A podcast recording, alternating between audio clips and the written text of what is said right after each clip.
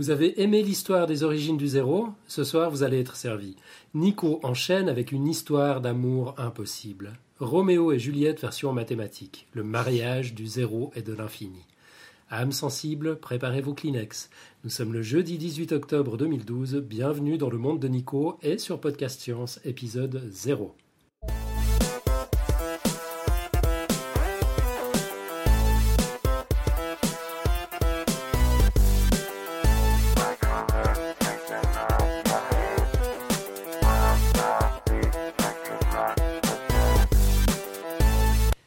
Derrière le micro ce soir, ou plutôt les micros, un Nico absolument splendide qui vous a mitonné une histoire avec amour. Salut Nico. Salut. Un David tout aussi splendide à l'affût de vos réactions sur Twitter et dans la chatroom, en charge également du blog audio de la semaine. Salut David. Bonjour. Un splendide Robin par le sujet attiré. Robin, le phénix des hôtes de nos stats. Tu es notre nouvelle superstar, Robin. Bah, J'ai appris ça, oui. Ouais, c'est magnifique.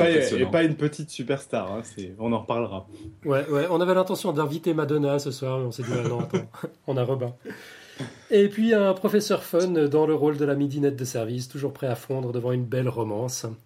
Alors euh, ne zappez pas. Au sommaire, tout d'abord, David. Alors, pour commencer, le zéro, suite et fin, par Nico. Voilà, ensuite le one minute pitch pour vous rappeler ce qu'il y a de si spécial à ne pas manquer la semaine prochaine puis le son de la semaine. Le blog audio de la semaine, David a emprunté un article qui démonte les idées reçues sur l'immigration par Xochipili sur le webinet des curiosités. Comme d'habitude, un petit retour sur les émissions précédentes. Le quiz de la semaine. La côte. Et quelques rapides annonces, comme d'habitude, tout à la fin de l'émission.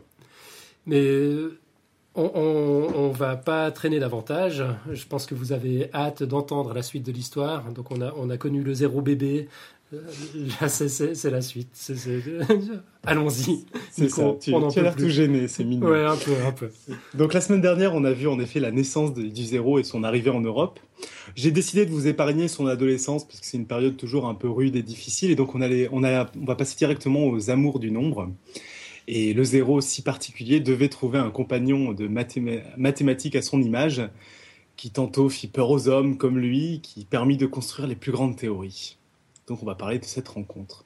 Alors justement, les premières rencontres du zéro se font, euh, du zéro et de son, son âme sœur, on va voir qui c'est, se font à l'époque des Grecs, euh, où on a, donc on a vu au niveau de l'histoire du zéro qui était particulièrement effrayé, par le plus nul des deux nombres. En particulier avec un paradoxe qu'on avait vu aussi quand on a parlé de l'autre nombre, donc un indice, on n'a pas parlé de beaucoup de nombres dans Podcast Science, c'est le paradoxe de Zénon, qui présentait euh, la course entre Achille et une tortue. Donc c'était tout simple, il prenait un chemin qui faisait une longueur 1, parce que tous les chemins font une longueur 1 en mathématiques. À mi-chemin, il y avait la tortue. Au début du chemin, il y avait Achille et il faisait une course. Donc bien sûr, Achille courait deux fois plus vite que la tortue, ce qui finalement n'est pas très rapide. Et euh, on se demandait au bout de combien de temps il allait rattraper la tortue. Mhm. Et alors ce que présentait Zénon, c'est que quand Achille aura parcouru la moitié du chemin, la tortue aura parcouru un quart supplémentaire. Donc Achille sera à un demi, euh, la tortue sera à un demi plus un quart. S'il reparcourt un quart supplémentaire, euh, la tortue aura avancé d'un huitième, et ainsi de suite. Et donc, selon Zénon, le gros problème, c'est qu'il y aurait une infinité de chemins à parcourir, de, morceaux de chemin à parcourir, avant qu'ils puissent se rejoindre, donc c'était impossible qu'ils se rejoignent. Et là où c'était un paradoxe, c'est qu'il se rendait bien compte que dans la vie, quand on faisait la course avec une tortue, même sans être un héros légendaire, on arrivait à la rattraper. Donc, euh, c'est posé la question de comment est-ce que c'est possible. Et là où c'est une première rencontre entre le, le zéro et l'infini, c'est que bah, ce paradoxe, pour le comprendre, il faut faire intervenir deux choses, le zéro et l'infini. Mhm. Alors, euh, ce qui posait en fait problème, euh, ce qui posait problème, c'était qu'on on additionnait une infinité de termes et que ça posait problème aux Grecs de se dire que ça pouvait être fini et que ça pouvait s'arrêter un jour. Alors en fait, il se trouve que il peut arriver qu'additionner une infinité de termes donne un résultat fini. C'est vrai qu'en général, ça donne un résultat infini, mais il peut arriver que ça donne un résultat fini. Et en fait, si vous vous souvenez bien, euh, quand on a fait le dossier de la semaine dernière sur le zéro, on a dit que si on additionnait des zéros ensemble, ça restait zéro. Donc si on additionne une infinité de zéros, ça fait zéro. Bon, pour une somme, c'est pas exactement pareil, mais déjà, si la somme euh, a des termes de plus en plus petits, il y a une chance qu'elle converge vers une limite finie. C'est-à-dire que la somme est une limite finie. Mais attention, c'est pas obligatoire, surtout que j'ai Robin à côté, donc euh, si je dis que c'est obligatoire, ça va mal se passer. Puis on va voir un contre-exemple. Mais en tout cas, dans le cas d'Achille et la tortue, c'est ce qui se passait. Si on additionne un demi, plus un, huitième, plus etc., plus un seizième, plus un trente-deuxième, etc., non seulement c'est fini, mais en plus à la fin, ben, ça fait euh, le chemin entier, ça fait 1. D'accord jusque-là? Jusque-là, ça va. Alors voilà, alors ça c'est vraiment une des premières rencontres entre 0 et l'infini. C'est intéressant parce que ben, on voit que pour réussir à ce que ça n'explose pas ces sommes, on est obligé d'avoir le 0 et ben, quand on a l'infini, si on n'a pas le 0, euh, ça, va, ça va exploser, ça va faire des sommes énormes.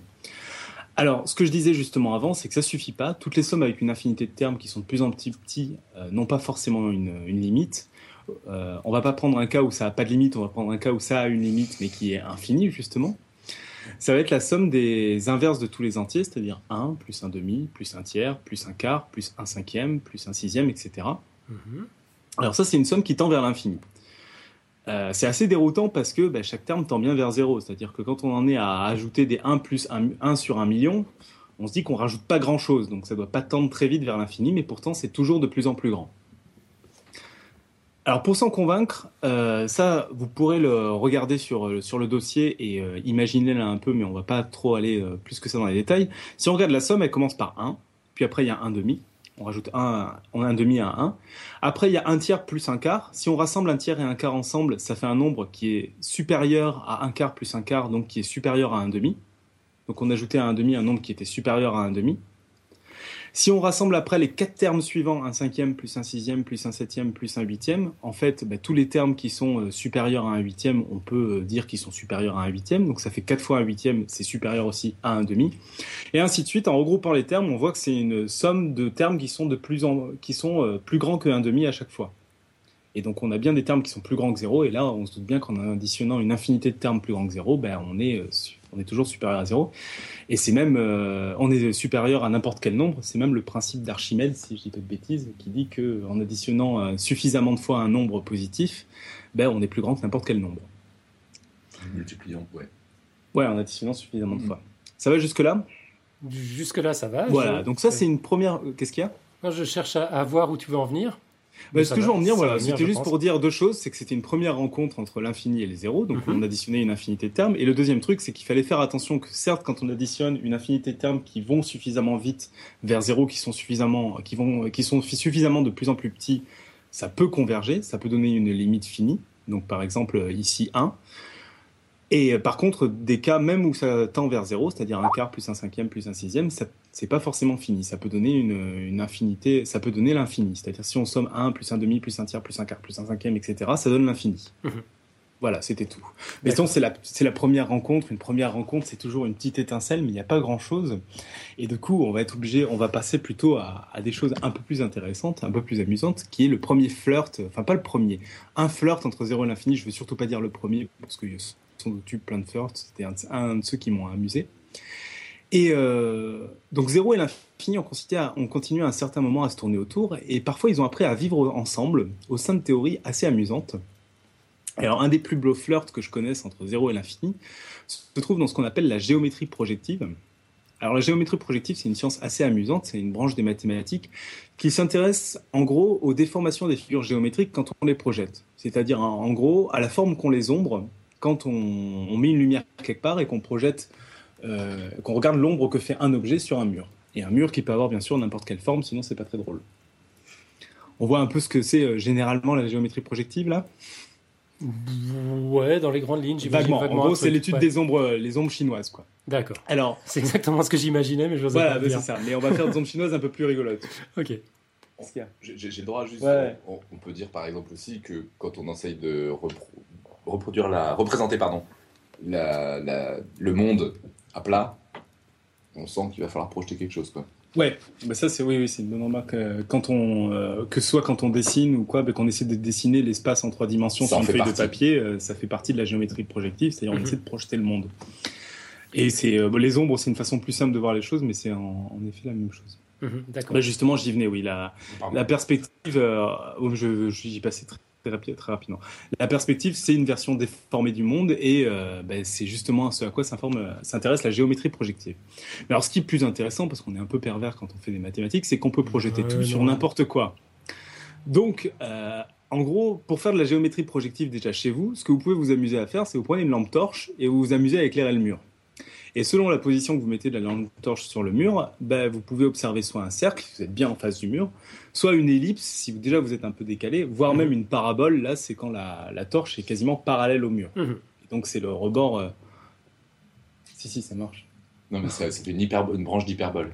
Une branche d'hyperbole ou une parabole? Parabole, c'est un moment particulier. Ah oui, c'est le moment où l'ellipse. Ça fait une branche d'hyperbole. Bon les gars, si on vous dérange. bon, donc ça c'était un exemple de géométrie projective avec une possibilité d'expérience chez soi de faire de la géométrie projective chez soi. À condition de ne pas, le faire sous la surveillance d'un mathématicien. C'est ça.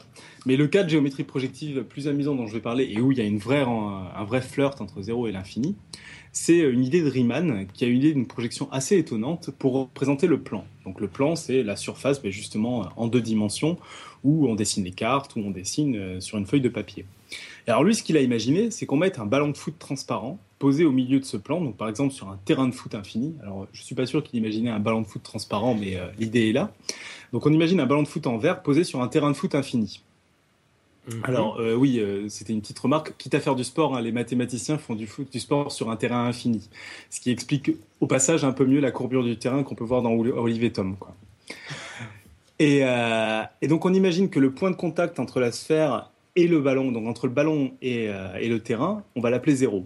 ça c'est un choix purement arbitraire, mais euh, tant qu'à parler de zéro, on va mettre un zéro là-dessus. ça va vraiment être le contact entre le ballon et le plan. Et ce qu'on va imaginer maintenant que le décor est posé, on va avoir un nouveau protagoniste pour être dans une scène un peu plus tamisée, un peu plus romantique, une luciole qui décide de se poser juste sur le ballon à l'endroit diamétralement opposé au zéro donc vraiment sur la, sur la surface au-dessus du ballon. Tout le monde voit à peu près la scène? Mm, Pour peu qu'on puisse imaginer un ballon ah. transparent sur un terrain infini, ouais, ouais. Avec une luciole qui se pose dessus, c'est hyper important. Alors pourquoi c'est important que la luciole se pose dessus? Parce qu'une fois la nuit tombée, bah, la luciole est la seule source de lumière, euh, le postérieur de la luciole est la seule source de lumière euh, qui est en place. Et du coup, dès qu'il y a un moustique ou autre chose qui va se poser sur le ballon, il y aura une ombre qui sera projetée sur un endroit du terrain de foot. Et alors, c'est exactement ça la construction de Riemann, c'est-à-dire qu'il il disait qu'avec cette construction, on pouvait associer tous les points de la sphère, du ballon, à un point du plan, du terrain de foot. Qui en fait, la correspondance sera vraiment l'ombre faite par le moustique qui se pose sur le ballon, sur le terrain de foot. Ça va jusque-là? tu, peux répéter? Quand on a un moustique qui se pose sur le ballon de foot, transparent, il fait une ombre sur le terrain. Mhm.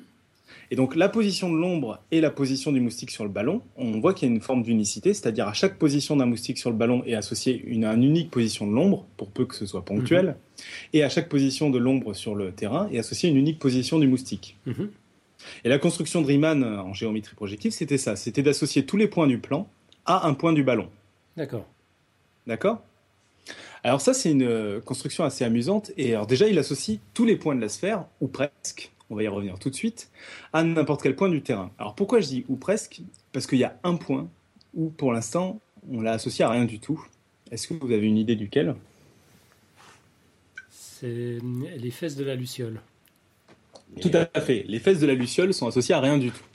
Et alors, justement, euh, le problème, c'est qu'associer euh, tout le terrain de foot à, une sphère moins un point, c'est pas très joli. Donc, on, peut essayer de réfléchir de quel point se rapprocherait ce, ce point que sont les fesses de la luciole, bah, si on imagine un moustique qui se rapproche de plus en plus de la luciole, son ombre va être de plus en plus loin sur le terrain de foot. Alors on imagine qu'elle a une lumière infinie, tout va bien, elle peut faire des ombres très loin. Hein.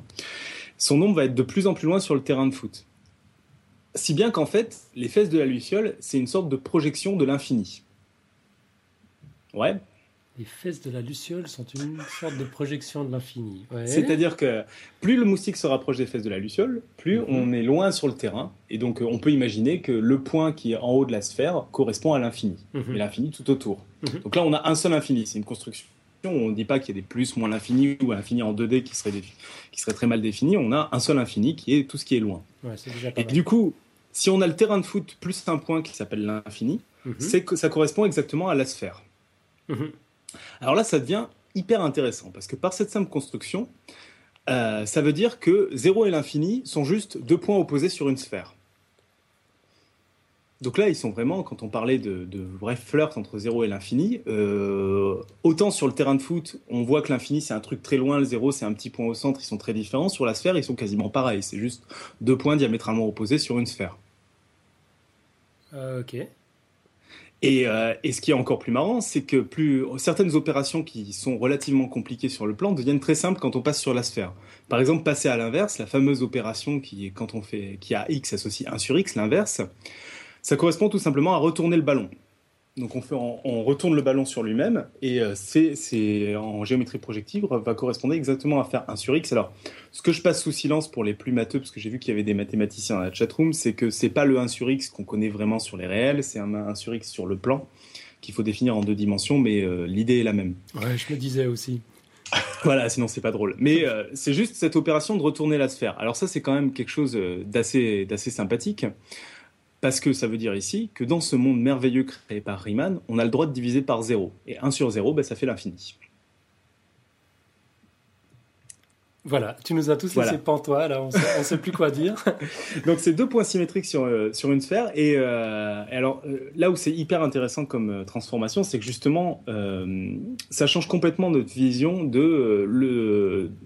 On a l'habitude de complètement différencier 0 et l'infini, où il y en a un, c'est plus une limite, c'est justement ce qu'on pouvait appeler l'infini potentiel, avant justement ce qu'a pu faire Cantor, qui est un truc qui est très loin, qu'on n'atteindra jamais, du, de l'infini, euh, comment c'est l'autre terme que j'oublie toujours? Actuel. Actuel, où c'est un infini, c'est un vrai point. Bah là, on a deux points d'une sphère qui existent vraiment, on a 0 et l'infini qui sont diamétralement opposés. Vous, avez dit quoi? Infini virtuel? Actuel. Actuel. le premier, c'était quoi? Potentiel. D'accord. Donc la, la différence, c'est que tu en as un, c'est l'infini, où euh, on, va on sait qu'au loin, au loin, on va arriver, mais on n'y arrivera jamais. En fait, c'est un peu comme si tu essayais d'aller dans la dernière chambre de l'hôtel infini de Hilbert. Mhm. Alors que l'infini actuel, c'est il existe, c'est l'infini des nombres entiers, par exemple. On dit il y a une pour infinité d'entiers. Pour les, pour les philosophes, euh, généralement, ils parlent d'infini en acte ou en puissance. En puissance, c'est on peut, on peut imaginer qu'on va mhm. toujours plus loin. En acte, c'est il est là. D'accord. Voilà, alors ça c'était pour vous parler d'un petit flirt de l'infini. Euh, peut-être que tu veux dire deux mots tant que tu es là sur, euh, sur la sphère de Riemann, parce que je sais que ça t'amuse aussi. non, c'est juste, je garde un, souvenir complètement émerveillé du jour où mon prof de, de sup nous avait fait un cours là-dessus. J'avais trouvé ça très très beau, notamment, on s'éloigne du sujet, mais parce que c'est une construction qui fait en sorte que toutes les droites du plan du terrain de foot mm. euh, deviennent des cercles sur la sphère et donc, euh, sur la sphère de Riemann, un cercle et une droite, c'est la même chose. Et ça, c'est quand même très sympathique. C'est ça. Euh, Mais ça, m'avait fait rêver, je sais pas trop pourquoi, j'ai trouvé ça très beau. tu, dois être, tu, dois être, sensible à, ce genre de poésie, je pense. Et le point à l'infini, c'est très très beau le, point à l'infini et la, construction, mine de rien, de, transformer ce, terrain en une sphère et de voir que des opérations comme inverser deviennent toutes simples là-dessus. Alors, il y, a, il y a plein d'opérations, justement, avec des inversions qui deviennent, euh, qui deviennent beaucoup plus simples sur la sphère de Riemann. Alors, inversement, il y a des opérations très simples sur le plan qui deviennent super compliquées. Hein. C'est, on perd pas rien. D'accord D'accord. Alors, maintenant qu'on a parlé d'un petit flirt euh, entre zéro et l'infini, qu'on a vu leur rencontre, il va falloir voir le, plus beau moment entre zéro et l'infini. Alors, j'en ai choisi un, c'est pareil, hein, mais un, vrai mariage entre zéro et l'infini où là, ils devenaient complètement inséparables. On va s'éloigner un peu des mathématiques, mais c'est, voilà, comme tout beau conte, il faut que vienne le jour du mariage. Et c'est pas un des principes euh, les plus étonnants de l'histoire des sciences que se scellera se scellera leur union. Alors, j'ai choisi, un, je dis bien, j'ai choisi un événement euh, parmi tant d'autres. Hein. Mais c'est par le principe d'incertitude d'Eisenberg. Alors, je pense que Mathieu avait dû en parler un, vite fait sur la, mécanique quantique. Euh, sans doute, ouais, il a dû en parler à plusieurs reprises du principe d'incertitude d'Eisenberg. C'est un principe, alors c'est un des rares exemples euh, dans la vie de tous les jours de majoration. Euh, c'est bien une majoration, je ne suis pas dans le mauvais sens. Où euh, ça dit que le, le, produit entre l'erreur de, mesure d'une vitesse et l'erreur de mesure d'une position d'un même objet ne peut pas être inférieur à une constante. C'est-à-dire qu'on ne pourra jamais connaître avec une précision infime vitesse et position d'une particule. Mhm. C'est ça que. Je ne vais pas plus m'étaler là-dessus. On aura l'occasion d'en parler même. Un petit teasing. euh, et alors, ce qui est intéressant là-dessus, c'est que si on connaît avec une précision parfaite la position d'une particule, bah, l'erreur de mesure de la vitesse est infinie, c'est-à-dire qu'on n'a aucune idée de euh, où est la, de quelle vitesse a la particule. Ce qui veut dire qu'un monde où le zéro est présent, bah, on ne peut plus exclure l'infini par le principe de Heisenberg. Bon, c'est une interprétation comme on veut. Attends, un monde où le zéro est présent, on ne peut plus éliminer l'infini par le principe d'Heisenberg? Si on a une erreur de mesure qui est nulle, une erreur de, mesure de la vitesse qui va être infinie. On pourra, on saura, on n'aura aucune information dessus. C'est parce que, euh, comme le produit des deux termes fait forcément euh, est plus grand qu'une constante, le seul moyen quand on a un zéro d'avoir un produit qui est plus grand qu'une constante. Euh, non, plus grand. Justement, c'est ça qui est fou. Plus grand qu'une constante. quand le produit de quelque chose fois zéro est plus grand qu'une constante, la deuxième chose c'est d'être infini. Si tant est qu'on peut dire zéro fois infini. Normalement, on ne devrait pas, mais c'est des physiciens, donc ils ont le droit. voilà. Bon, c'était pour parler de, vite fait du principe d'Eisenberg, mais euh, ce qui est beaucoup plus intéressant là-dessus, alors ça j'ai complètement découvert ça dans le, bouquin que j'ai lu pour, pour ces dossiers qui est Zero Biography of a Dangerous ID, qui s'appelle le principe de Casimir dont on va parler tout de suite. On va imaginer qu'on a une, euh, on a une boîte de 1 mètre de côté dans laquelle on enferme des particules et on connaît leur position à 1 mètre près parce qu'on sait qu'elles sont dans la boîte. Jusqu'à là tout va bien. Alors, ce qui veut dire que par le principe de Heisenberg, on connaît leur vitesse selon avec une certaine erreur de mesure, parce que euh, vu qu'on connaît avec une certaine précision la position, la vitesse, on la connaît euh, avec une autre précision. Maintenant, on va imaginer qu'on réduit la boîte de plus en plus. Plus on réduit la boîte, plus on connaît précisément la position des particules, parce qu'on sait qu'elles sont toujours dans la boîte. Mhm. Et donc, moins on connaît la vitesse. Et donc ça, si on va jusqu'au bout, euh, en faisant une constatation un peu folle et un peu limite en, termes mathématiques, mais euh, qui en interprétation est amusante, c'est de se dire qu'une fois que la boîte est réduite à un point et qu'elle contient plus rien à part du vide, finalement, on peut connaître précisément la vitesse euh, locale ou la vitesse d'une particule qui serait serrée pour être à une position donnée. Ce qui veut dire qu'elle peut aussi bien être infinie, finie, elle peut avoir n'importe quelle valeur. Et le problème là-dedans, c'est que si la vitesse peut avoir n'importe quelle valeur, comme relié à la vitesse par la, fameuse équation d'Einstein E égale mc2, ben ça veut dire que l'énergie peut être quelconque dans euh, cette boîte réduite à zéro. Ça va jusque-là? Euh, ouais. Ouais, ouais. ça va. Euh, ça, c'était juste en regardant les équations, voir ce que ça fait. Pour l'instant, on est juste dans des, des théories un peu folles. Et c'est ce qu'on a postulé comme étant l'énergie du vide. Et euh, alors c'est déjà dur, assez, c'est pas mal dur à accepter. L'auteur dit qu'il y a beaucoup de physiciens qui ont éludé ce problème euh, en se disant c'est pas très très grave, c'est une des limites des équations. Jusqu'à qu'un certain Casimir, qui n'a rien à voir avec l'île aux enfants, euh, mette en évidence bah, ce phénomène, le fait que le vide a de l'énergie, et qui met du coup en évidence aussi une vraie constatation de la, le principe d'incertitude de Heisenberg.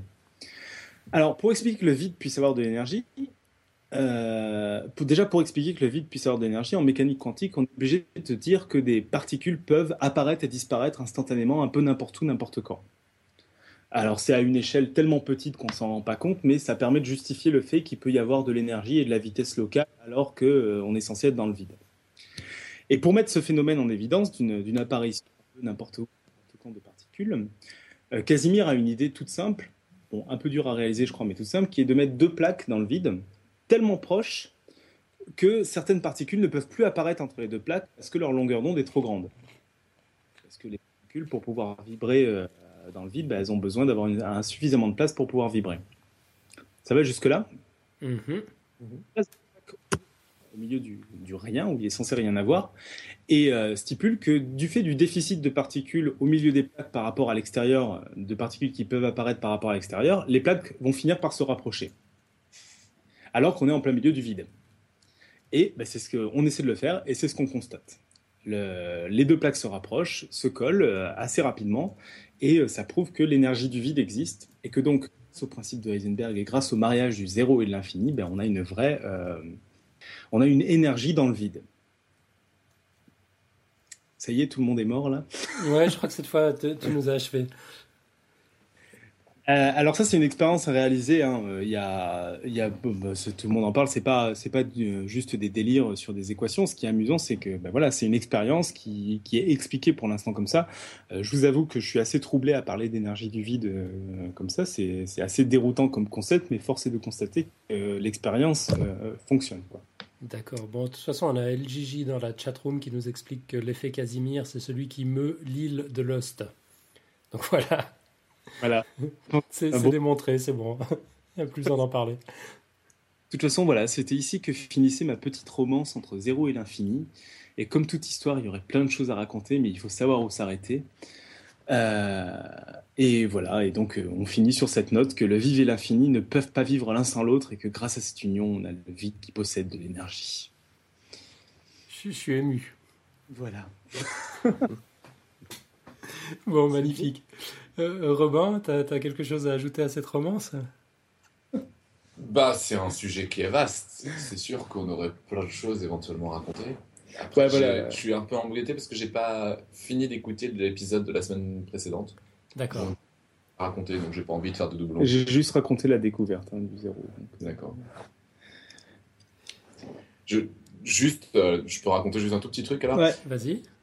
Euh, dans ce qui m'a plu dans la sphère de, Riemann, le fait un point à l'infini, euh, qu'on peut d'ailleurs rajouter sans passer par la sphère. Il y a un truc qui s'appelle euh, compactifié d'Alexandrov, je connais pas. Où en gros on dit, ça, ça, fait, ça fait violent comme ça, mais c'est juste l'idée de dire on prend le plan, et ou la droite d'ailleurs, je me souviens plus, et on rajoute un point qu'on dit être à l'infini. Voilà, point barre, on décide qu'il y en a un. Et ça permet effectivement de dire que 1 sur 0, ça vaut l'infini. Parce que pour toutes les personnes qui ont fait un peu de maths euh, à partir de la terminale, première terminale S, on commence à voir les limites. On est toujours très embêté parce que c'est toujours limite quand ça tend vers 0 en restant au-dessus, quand ça tend vers 0 en restant en dessous, des choses comme ça. Enfin, ça doit rappeler des souvenirs à ceux qui ont fait ça. Euh, c'est infernal d'avoir toujours à préciser ça. Là, au moins, on est tranquille, on fait 1 sur 0 égale l'infini, 1 sur l'infini égale 0, c'est fini. Et je pense que sinon, on pourrait faire un épisode entier, si tu en es d'accord, sur euh, l'analyse non standard qui fait un très très beau mariage entre le 0 et l'infini aussi. L'analyse non standard, c'est quoi ça? C'est. Enfin, j'ai rien préparé. Bah, tant pis, il fallait pas te lancer. Euh, il fallait pas me lancer, c'est ça.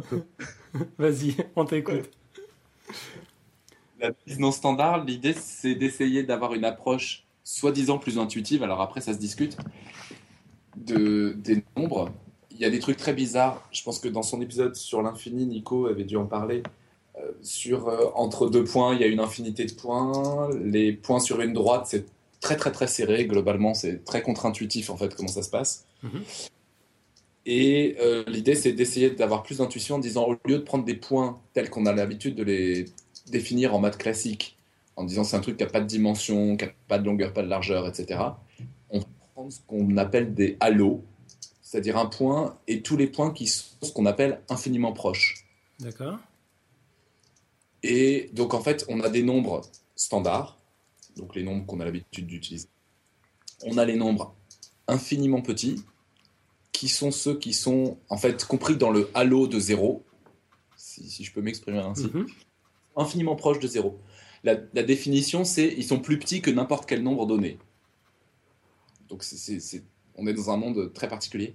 Et on a à l'inverse, si on prend l'inverse d'un infiniment petit, on a un infiniment grand, mhm. qui est grand que n'importe quel nombre donné. Et on définit ces nouveaux nombres qui, alors à partir de ces définitions-là, il y a des des acharnés, qui se sont amusés à redémontrer tous les théorèmes connus dans la théorie classique. Et on a des nombres qui sont infiniment petits et infiniment grands, mais ça a un sens. On a défini ce que ça voulait dire. D'accord. Et ça, c'est ce qu'on appelle l'analyse standard. Non standard. Parce que justement, l'infiniment petit et l'infiniment grand sont non standards, contrairement aux autres qui sont standards. Moi, la, façon dont j'avais découvert ça, c'est dans, dans, un article, on va peut-être faire un blog audio, dessus, c'était euh, de construire tout d'abord en les construisant de proche en proche, en disant on met le 0 en centre, on met le 1 à droite, le moins 1 à gauche, puis après entre 0 et 1, on met un demi, etc. On fait ça plusieurs infinités de fois, on arrive à construire tous les nombres réels. Et une fois qu'on a construit tous les nombres réels, comme on les a construits dans l'ordre, on a tout à fait le droit de dire entre 0 et le premier nombre réel, mais ben, je mets un autre nombre. Et ça va justement être mon euh, nombre infiniment petit. Bref, là, je crois qu'on va partir très loin tout seul, tous les deux, voilà. faire prendre la main. Ouais, ouais, ouais. Bon, d'ailleurs, euh, LGJ nous a, vient de nous quitter dans la chatroom, je crois que vous lui avez fait peur. Ah non, il est revenu. ok, bon, bah, c'est bien noté. Euh, on va peut-être vite évoquer ce qu'on va faire la semaine prochaine. Donc, c'est l'heure du, One Minute Pitch.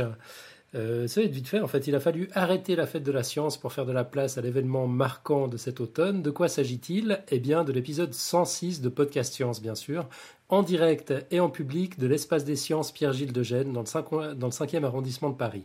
Alors si vous êtes à moins de 500 bornes de Paris, précipitez-vous sur un TGV, un avion, une trottinette. On vous attend nombreux dès 19h sur place. Si vous êtes à plus de 500 km de Paris, on peut commencer à considérer votre excuse comme tout juste valable et on vous retrouvera quand même avec plaisir dans la chatroom. Attention, la semaine prochaine ce sera à partir de 19h30 et pas à partir de 20h30 comme d'habitude. Alors au menu de cette soirée, bah, une soirée spéciale sur les sciences de l'apéro, bourrée de chroniques, de blogs audio, de cassage de mythes, le tout illustré par les dessinateurs de Strip Science qui seront également sur place. On parlera en vrac de l'histoire de l'alcool en Europe, genre pourquoi est-ce qu'on boit de la bière dans le nord et du vin dans le sud. On verra comment la forme du verre influence notre consommation. On évoquera le cocktail party effect, une propriété formidable du cerveau humain, partagée avec les manchots d'ailleurs, qui permet de suivre une conversation dans un environnement bruyant. Nous verrons comment les mathématiciens choisissent l'urinoir idéal après quelques bières. Si, si, ça promet d'être intéressant avant d'examiner euh, le comportement des mouches alcoolisées avec notre ami Topo. Et sur place, pour les afters, on examinera la validité scientifique de quelques adages sur l'apéro, tandis que les dessinateurs les illustreront pour la postérité. Et pour clore la soirée, Pierre Kerner se transformera en savant fou et proposera des expériences épatantes. Le tout sera photographié, tweeté, live tweeté, storyfié, couvert ourbi et torbi par nos amis de Notex. Et pour suivre tout ça à distance, bah, vous aurez bien sûr la page du live de Podcast Science et le hashtag Science Humour sur Twitter. Donc Science Humour en un mot collé. Voilà, alors notez bien la date, ce sera le 25 octobre prochain, exceptionnellement plus tôt que d'habitude, 19h sur place, 19h30 sur podcastscience.fm slash live. Voilà, voilou. On y sera tous? Ouais, tout à fait. Pas, hein. Robin, t'as une bonne excuse? Bah, Le jeudi, je suis toujours pris, là c'est exceptionnel ce soir. C'est pas à cause du thème comme tu l'as dit, c'est vraiment euh, juste que le jeudi habituellement je peux pas. Ok, Bon, on a Monsieur Smith dans la chatroom qui nous dit que ce sera filmé. Et Gigi qui nous dit que le rendez-vous est pris. Pingouin qui sera là le 25. Non, c'est formidable, ça va être la fête, il y aura tout le monde. Absolument excellent. Euh, on enchaîne avec le son de la semaine. Alors je vais vous faire écouter quelque chose. Euh, voilà que je l'ai perdu. Attendez, il faut que je le retrouve. Voilà.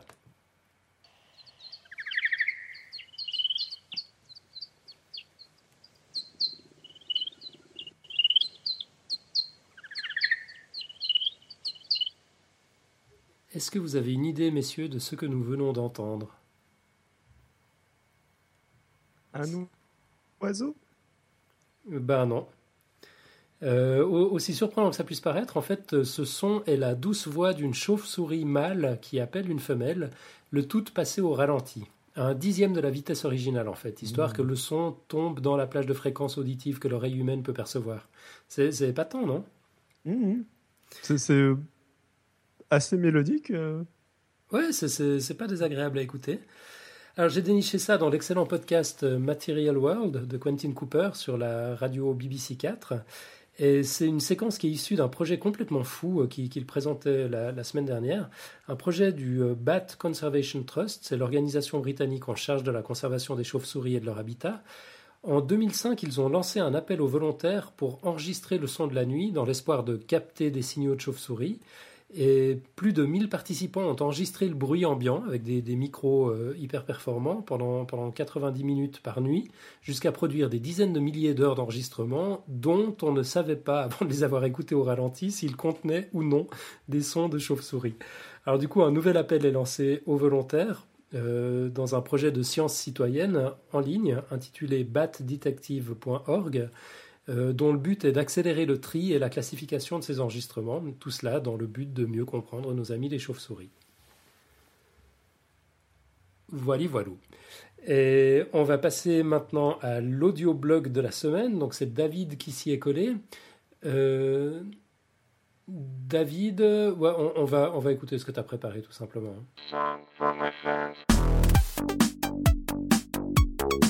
Je vais donc vous lire un article de Xochipilli du 29-9-2012. Pourquoi l'immigration n'est pas un problème? S'il vous arrive de vous étrangler en entendant proférer des horreurs sur l'immigration durant certains dîners en ville, je vous recommande la lecture d'un petit livre sorti tout récemment. L'immigration coûte cher à la France, qu'en pensent les économistes? Les deux auteurs, Chodzinski et Rago, y passent en revue tous les méfaits supposés de l'immigration chômage, baisse des salaires, déficits sociaux, etc., pour en examiner le bien fondé d'un point de vue purement économique. Une analyse rigoureuse et impitoyable dont je vous propose ici les principales conclusions. Première fausse évidence. La France croule sous le poids de l'immigration. Croule-t-on donc sous une vague massive d'immigration? Avant d'analyser son impact économique, il n'est pas inutile d'avoir en tête quelques chiffres. 5,2 millions d'immigrés définis comme nés étrangers dans un pays étranger et vivant en France. C'est environ 8,4% de la population française, 10,6% avec une définition plus large. C'est bien plus qu'en 1920, mais cette proportion reste assez stable depuis 1975. Si l'on se compare à d'autres pays, la France n'est plus vraiment ce que l'on appelle un pays d'immigration.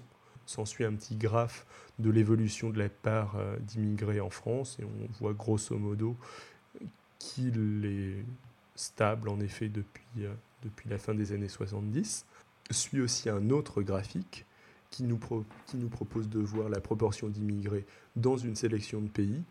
Et on voit que euh, la France, avec 10,6, se trouve dans la moyenne euh, absolument pas dans le peloton de tête. Même conclusion si l'on raisonne en flux. Nous accueillons chaque année environ 200 000 personnes. L'équivalent d'une ville comme Rennes, c'est deux fois Perpignan. Moi aussi, je trouve que c'est trop, disait Claude Guéant en 2011. Là aussi, tout est affaire de point de vue, rappellent Chodzinski et Rago. L'Allemagne reçoit plus de 600 000 immigrants par an depuis 10 ans, à comparer avec nos 200 000 personnes. Sachant que l'Allemagne est légèrement plus peuplée que la France, mais pas trois fois plus peuplée.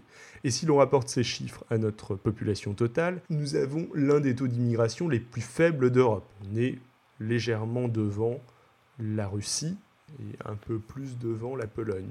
Idem si l'on raisonne en solde migratoire net.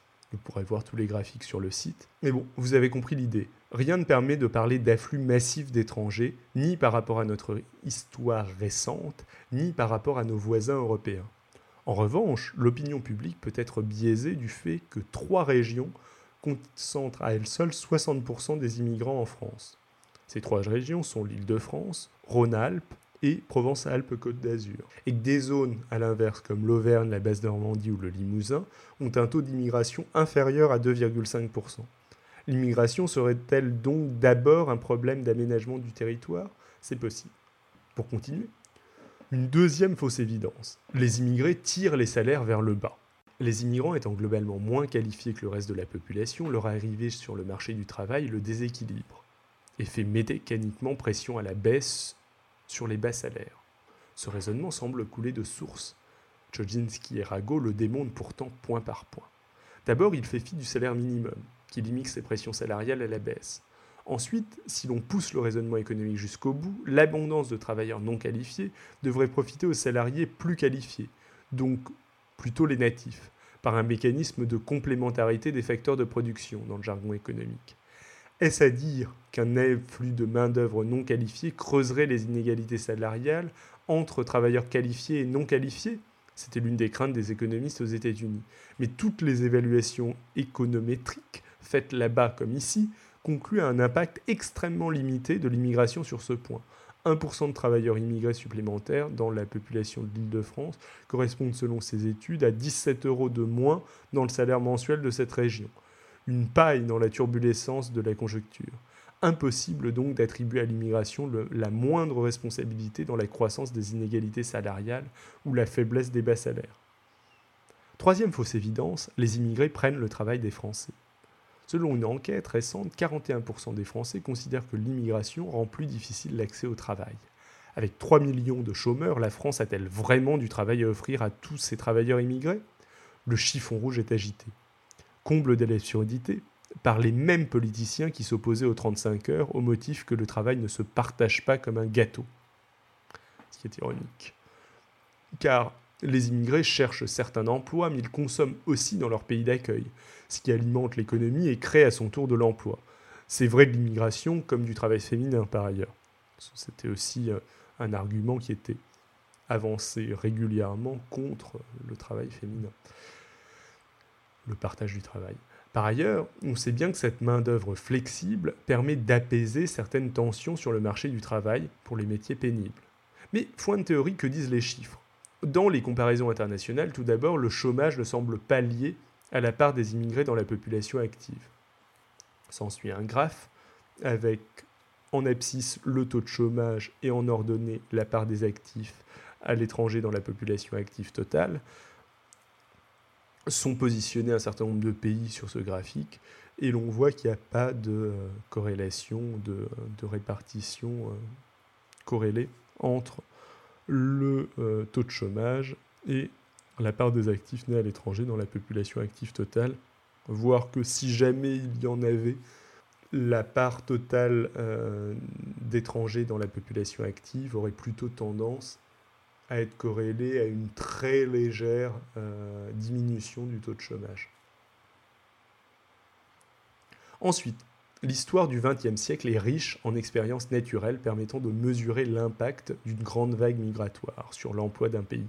Aux États-Unis, lorsque l'arrivée de 125 000 Cubains en 1980 fit croître la population de Miami de 7% en quelques mois, en France, avec le rapatriement de 900 000 pieds noirs après les accords d'Évian, ou en Israël, dont l'économie dut intégrer un million de Russes immigrés, 12% de la population, au milieu des années 90. Après une courte période d'adaptation, ces migrations ont toutes été rapidement absorbées par le marché du travail. C'est même l'un des rares sujets qui fasse consensus auprès de tous les économistes. Voici par exemple les conclusions d'une étude sur l'immigration dans 14 pays de l'OCDE sur la période 1980-2005. Nos résultats montrent que l'immigration crée de l'emploi sans effet d'éviction pour les natifs et qu'elle simule l'investissement de façon notable et vigoureuse. Le flot de migrants ne semble pas réduire l'intensité capitalistique ni la productivité globale à court terme. Ces résultats impliquent que l'immigration accroît le PIB du pays d'accueil à raison d'un pour un à court terme, sans affecter les salaires moyens et les revenus par personne. Enfin, quatrième fausse évidence. Les immigrés coûtent plus cher à la collectivité. L'élégante équation un immigré égale un Français au chômage, ne faisant plus trop recette, le discours du Front National a subtilement évolué ces dernières années, mettant désormais l'accent sur l'insupportable coût social de l'immigration. 70 milliards d'euros par an, paraît-il. Avec quelques arguments de bon sens. Les immigrés étant statistiquement plus souvent au chômage, plus pauvres, ayant plus d'enfants, ils bénéficient mécaniquement davantage de la protection sociale que les Français, tout en contribuant moins que la moyenne à l'effort de solidarité nationale par le biais des impôts, taxes, etc. L'argument est d'autant plus percutant que les statistiques par tranche d'âge confirment ce déséquilibre. Un immigré reçoit plus d'aide en moyenne qu'un natif du même âge en allocation chômage, RMI, RSA, allocation familiale et aide au logement. Il n'y a que pour les retraites et les aides de santé que les immigrés perçoivent moins que les Français du même âge. Du côté des prélèvements obligatoires, un immigré contribue en moyenne moins qu'un natif de la même tranche d'âge. Il est donc exact de dire qu'au total, un immigré bénéficie davantage du système social qu'un natif. Notre système social va-t-il donc s'écrouler à force d'attirer chez nous tous les malheureux de la Terre, ce que les économistes appellent le welfare magnet effect? Pas si vite c'est oublier que la pyramide des âges de la population immigrée est très différente de celle des Français natifs. La population immigrée compte proportionnellement beaucoup plus de personnes en âge actif, 25-55 ans, que la population générale. Or, c'est cette tranche d'âge qui renfloue les comptes sociaux en cotisant plus qu'elle ne perçoit d'aide. Lorsqu'ils intègrent cette démographie très particulière, Chodzinski et Rago calculent que les immigrés ont finalement une contribution très légèrement positive aux comptes sociaux de l'État. Le fait que les immigrés soient en moyenne plus jeunes que les Français compense complètement le surcoût social de chacun d'entre eux. Pour conclure, y a-t-il un bon niveau d'immigration? Les deux auteurs sont allés plus loin et se sont donc demandé ce qui se passerait si l'on arrêtait net toute immigration. Ils ont utilisé le modèle macroéconomique existant pour simuler la situation de la France en 2050, selon que l'on prolonge les flux migratoires actuels, scénario de référence, ou qu'on les arrête complètement, scénario à la Le Pen. L'arrêt complet de toute immigration réduit la population totale d'environ 10% par rapport au scénario de référence.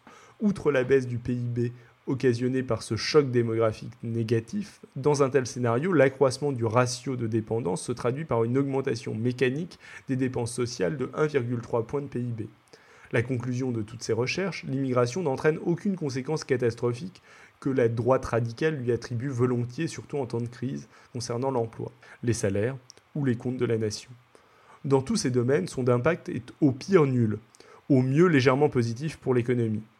Et puisque ce n'est ni un poison, ni non plus une potion miracle, l'analyse économique se trouve finalement bien incapable de déterminer quel serait le bon niveau d'immigration. Elle ne conduit qu'à une recommandation. Il faut adapter nos moyens et nos infrastructures à la nouvelle donne démographique afin d'accélérer l'intégration des immigrants dans le marché du travail et dans la société en général. Malheureusement, on en est loin. Et voilà pour le blog audio de la semaine. C'était donc un, billet de Xochipili sur son blog Le Webinet des curiosités. Euh, David a dû prendre congé de nous pendant, pendant la lecture de l'audioblog. Euh, en fait, il, a la meilleure excuse que j'ai jamais entendue de ma vie.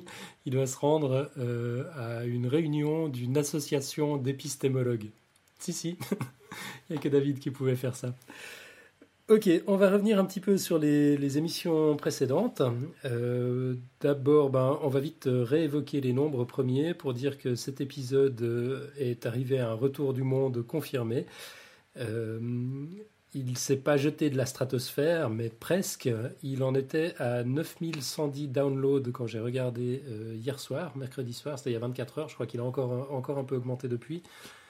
Euh, les, les, matheux, vous êtes toujours dans les parages ou vous êtes encore en train de parler des plans de Riemann en aparté? Bon, on vous a perdu, c'est pas grave. Félicitations à Robin quand même, franchement c'est magnifique. Ah, ah, on est là. Voilà. Euh, tu m'entends là? Ouais, ouais, on vous entend. Bon, bah voilà. Ok, donc on. Oui, bah j'ai une seule explication. Je sais pas si c'est la bonne explication. Moi, je sais pas. La seule explication qui me vient, c'est que c'est un truc que les gens connaissent parce qu'ils ont appris ça à l'école. Euh, ouais. Du coup, c'est un sujet, je sais pas, j'arrive pas trop, quoi, trop à comprendre pourquoi sinon. ouais, je, je, je, sais pas, j'ai pas tellement d'explications non plus. Mais bon, c'est bien cool. En tout cas, félicitations. Oui, bah merci. bon, je suis de retour, Skype avait planté. Et je suis de retour avec une seule voix. Bon, on a, on a LGJ qui a une tentative d'explication. Il dit que le dossier sur les nombres premiers était excellent. C'est peut-être la bonne explication, effectivement. Ouais, mais non, les autres sont excellents aussi. Il y a, d'autres dossiers excellents aussi, c'est vrai. Ça, donc c'est pas ça. Je quand même dire, je sais pas si tu l'as dit parce que j'ai été pendant 5 secondes, qu'il y a quand même un côté ridicule au nombre de downloads qu'a Robin. C'est que c'est un nombre pair à chaque fois qu'on regarde. Ouais, c'est vrai. C'est jamais un nombre premier. T'as une explication à ça? Non, j'ai pas d'explication. Mais par contre, je reprends la remarque qu'avait fait euh, quelqu'un, je sais plus, qui avait dit c'est quand même balèze d'avoir euh, fait ça le numéro 102 entre 101 et 103 qui sont tous les deux premiers. Et ça, je trouve ça vachement classe. Mm. Ouais, c'était John Calac qui avait dit ça. Bon, en tout cas, euh, je trouve que les auditeurs sont, sont très sympas d'écouter tout le temps à deux pour euh, être sûr que ce soit jamais un nom premier. C'est sport. Yep.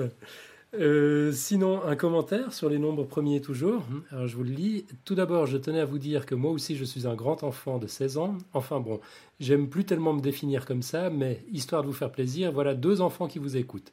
J'ai tout bonnement adoré ce dossier. Ce podcast, quand on l'écoute, on comprend bien que ça a été fait avec le cœur et que toute l'énergie possible a été mise dedans. Moi qui à la base n'aime pas tellement les maths, ça m'a vraiment fasciné du début à la fin. Enfin voilà, petit mot pour vous faire faire 100 épisodes de plus, j'espère. A plus, Justine. Sympa les messages comme ça. Ça fait plaisir. Yep. Ok, euh, sinon un retour sur un épisode un peu plus ancien, c'était l'épisode 33 sur la synesthésie. Alors on lance un petit appel aux synesthètes. Je vous lis le, le commentaire. Bonjour, je suis en licence pro métier de l'édition graphisme et multimédia et je réalise mon projet personnel autour de la synesthésie. Donc synesthésie, j'ouvre une parenthèse, vous vous rappelez de ce que c'est? Oui. Non. Euh, c'est une, une, condition neurologique, on suppose, de, certaines personnes qui associent, euh, enfin, leur cerveau mélange pour, pour, pour, elles plusieurs sens. Donc il y a plusieurs types de, de synesthésie. celle qui est le plus souvent évoquée, c'est une forme de synesthésie dont bien sûr j'ai oublié le nom, graphème couleur, je crois, qui fait qu'on voit certaines lettres de l'alphabet avec une couleur particulière. Donc même si les lettres sont imprimées en noir, le simple fait de penser à, à, je sais pas moi, O ou P, ben on verra du rose ou du, vert. Voilà, voilà ce que c'est que la synesthésie, extrêmement mal euh, présentée, mais enfin si jamais, c'est toujours en ligne, c'était l'épisode 33 de, Mathieu. Euh, fin de la petite parenthèse. Donc plus particulièrement sur l'historique du clavecin oculaire ainsi que sur l'audition colorée. Je cherche à rencontrer des personnes présentant cette forme de synesthésie ou bien la forme de synesthésie graphème couleur. Ah ben voilà, je vais qu'à lire jusque-là. Sur Paris ou Rennes pour en apprendre un peu plus à propos des sensations ressenties par les synesthètes. Il existe actuellement qu'un seul forum regroupant des personnes présentant différents types de synesthésie, mais l'inscription est bloquée. on mettra l'adresse dans, les notes de l'émission. Je poste donc mon message ici. N'hésitez pas à me répondre ou à me faire part de forums dont je ne connaîtrais pas l'existence. Merci d'avance pour vos réponses. Bien cordialement, Marielle. Moi, j'ai vu juste une, une note enfin, d'une blogueuse BD. Mm-hmm ça va me revenir, qui racontait un truc très drôle parce qu'elle était effectivement synesthète avec les lettres et avec les nombres. Et du coup, quand on lui a appris les chiffres romains, elle était complètement paumée. Ok. Ouais, voilà. pas intéressant. Bon, ok. Euh, donc euh, l'appel est lancé. Si vous êtes euh, si vous êtes synesthète ou bien si vous connaissez l'adresse d'un forum ou enfin si vous pouvez aider Marielle à, avancer sur son travail, ben contactez-nous. Je pense que c'est le plus simple. Vous postez simplement un commentaire n'importe où sur le site de Podcast Science, on, le verra et puis on le lui transmettra. On a deux trois commentaires dans dans la chatroom. Je ne sais pas si vous avez un œil dessus. Très vite fait. Ça y est, on a un œil dessus. Ok. Euh, non, on avait, des commentaires sur les nombres premiers, il me semble. J'arrive pas à lire les deux endroits en même temps. En fait, tu, nous diras, Nico, si tu vois quelque chose hein, digne d'être relevé. En attendant, j'enchaîne euh, sur le quiz de la semaine. Donc, je rappelle le quiz de la semaine dernière. Euh, il ne faut pas mélanger alcool et antibiotiques, info ou intox. Et on en lance un nouveau cette semaine. les cacahuètes dans les bars contiennent plusieurs sortes d'urine, info ou intox. Alors, c'est super important de répondre parce que vos réponses seront diffusées lors de notre soirée Tu t'es vu quand tu fais de la science, le 25 euh, octobre prochain à l'espace des sciences. Euh, donc pour répondre, ben, il suffit d'enregistrer votre réponse sous forme de commentaire écrit ou audio sur le site. Euh, pour rappel, il y a un petit truc à gagner pour les premiers commentaires audio. Euh, parce que voilà, c'est une nouvelle tradition qu'il faut qu'on lance. Il faut prendre votre courage à deux mains et puis euh, allez-y.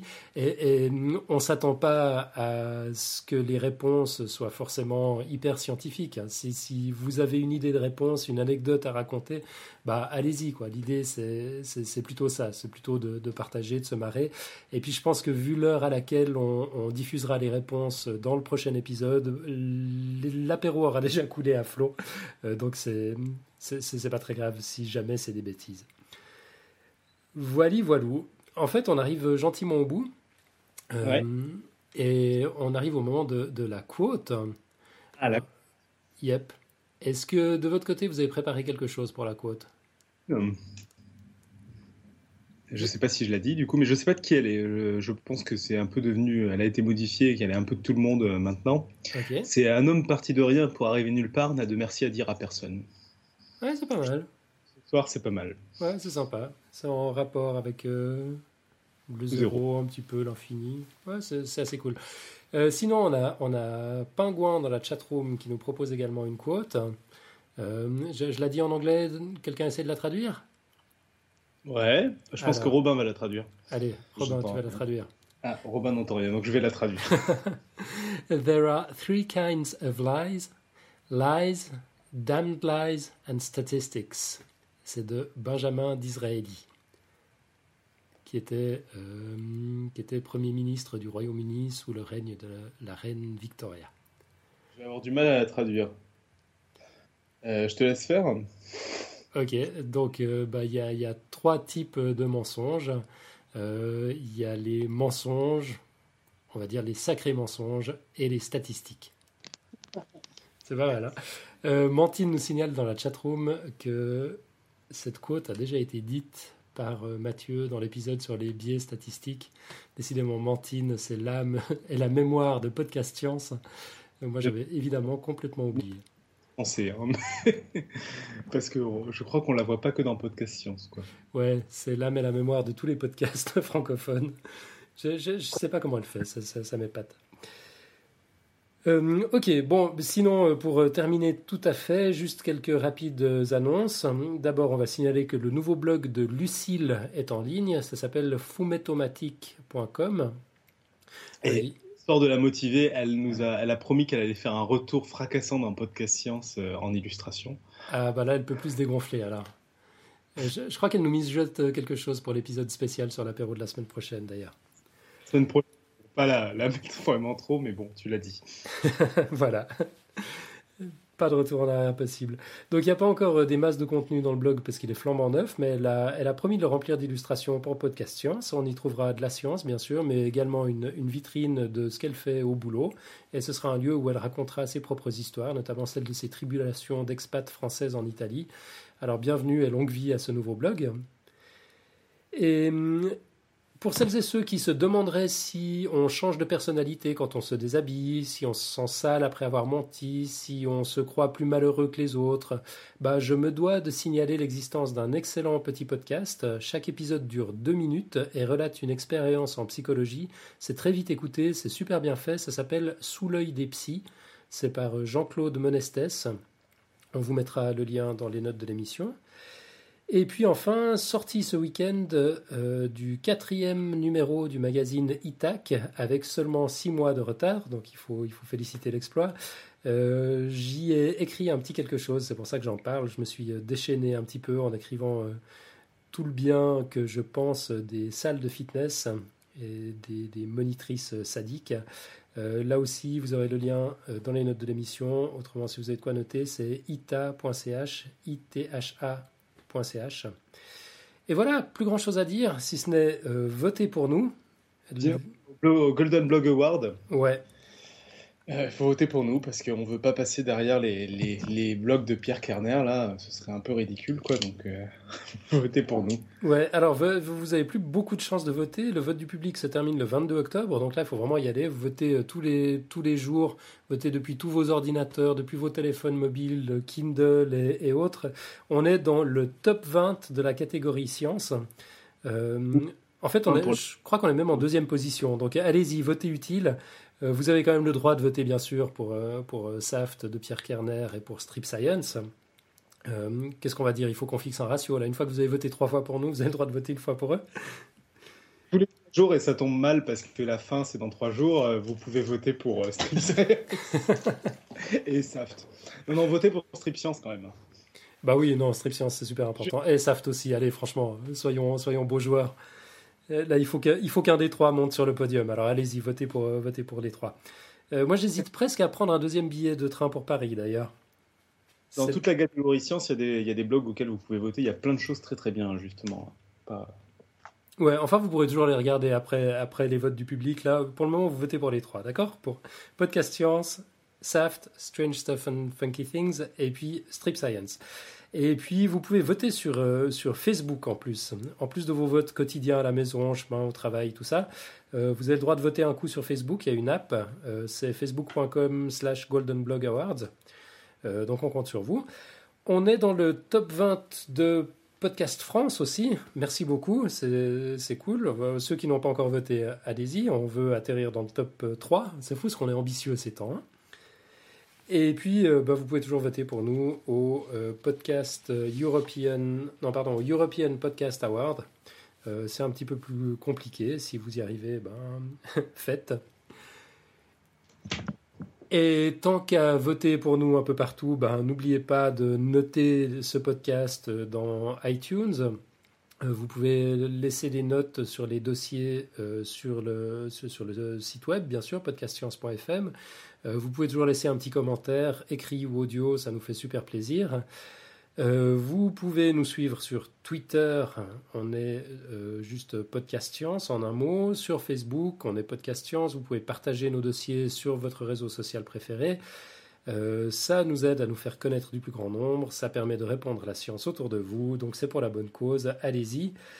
Euh, et voilà, je crois que c'est tout ce qu'on a à dire pour cette semaine. Donc on se retrouve euh, à Paris, IRL, le 25 octobre, à l'espace des sciences, à 19h, et puis sinon à 19h30 sur la, page du live et dans la chatroom. Bah, à bientôt. À ciao. Ciao, ciao.